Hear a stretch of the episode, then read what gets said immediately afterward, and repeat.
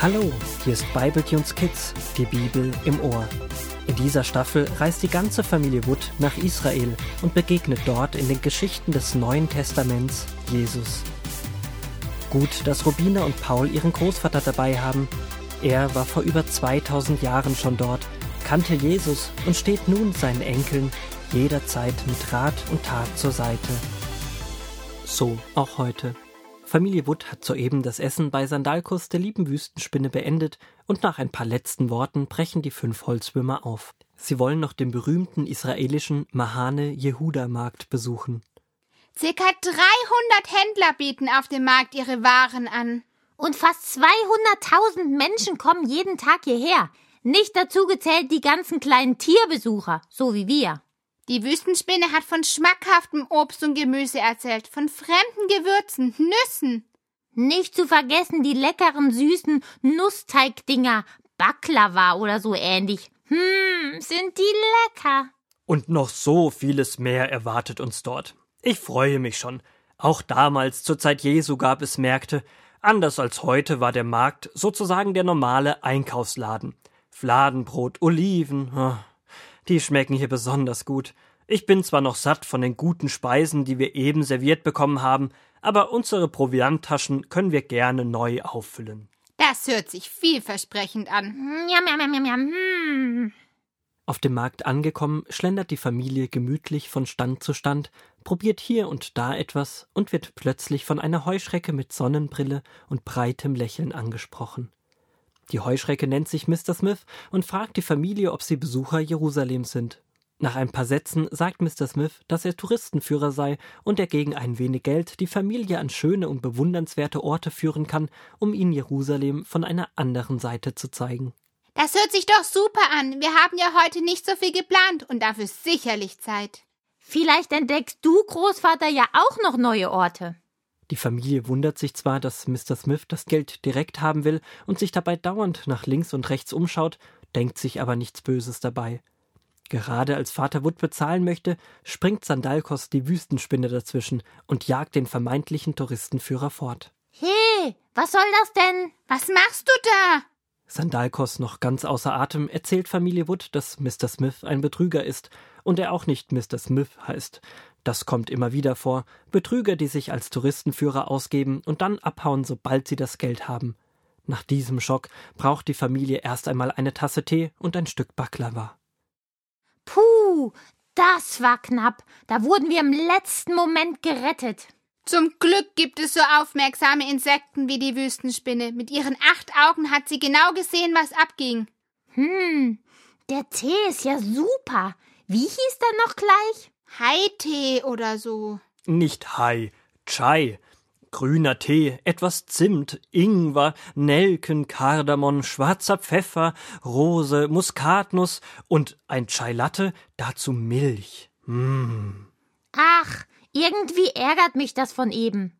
Wir waren so gutgläubig und haben gar nicht nachgedacht. Wir sind einfach blauäugig mitgelaufen.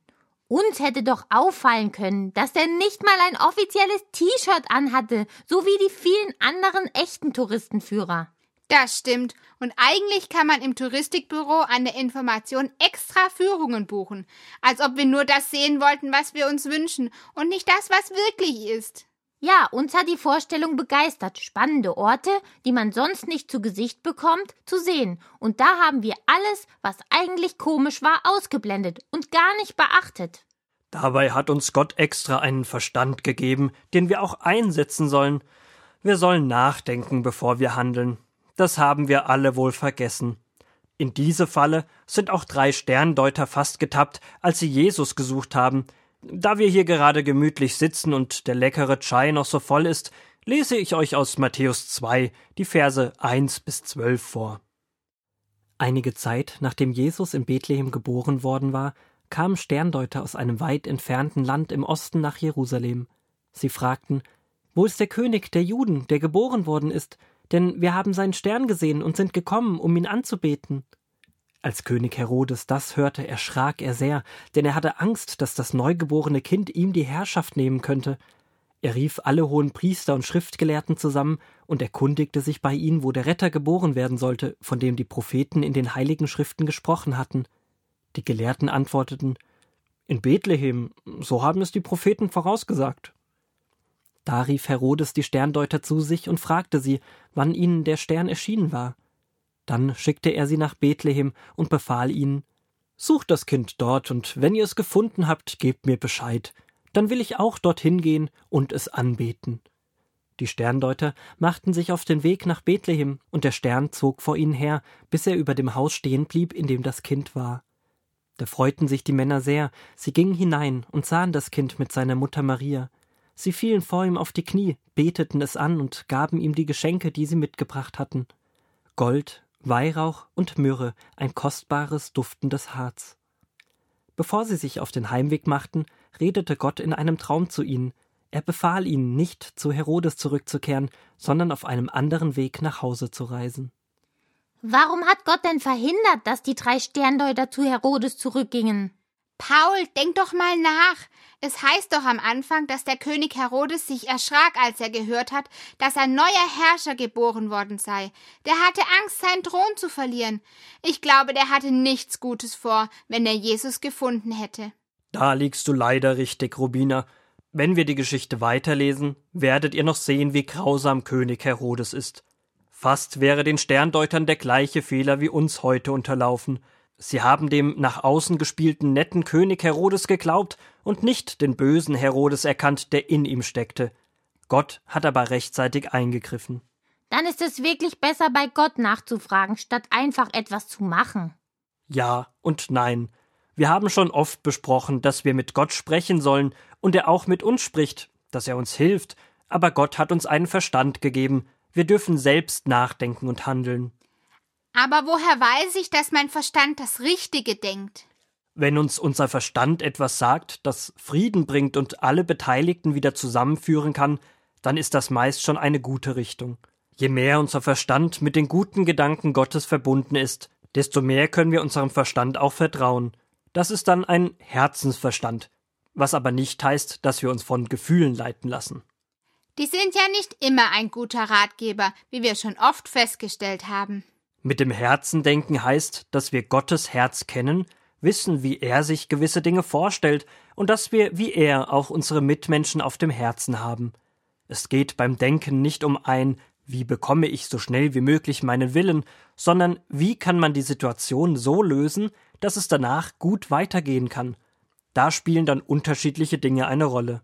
Zum Beispiel, welche Möglichkeiten gibt es denn, um einen Streit zu klären? Vielleicht findet man ja drei unterschiedliche Möglichkeiten. Im zweiten Schritt schaut man sich diese Möglichkeiten an und fragt sich, wie es den beiden, die miteinander streiten, gehen würde, wenn man die Möglichkeit eins, zwei oder drei nimmt. Bei Möglichkeit 1 wäre der eine vielleicht total glücklich, aber der andere würde sich total benachteiligt fühlen. Also wäre das keine gute Möglichkeit. Und so geht man weiter, bis man etwas gefunden hat, was gut machbar ist und allen hilft. Und so verhält es sich auch mit vielen anderen Fragen. Wenn ich überlege, etwas zu tun, stelle ich mir die Frage, was könnte dann passieren?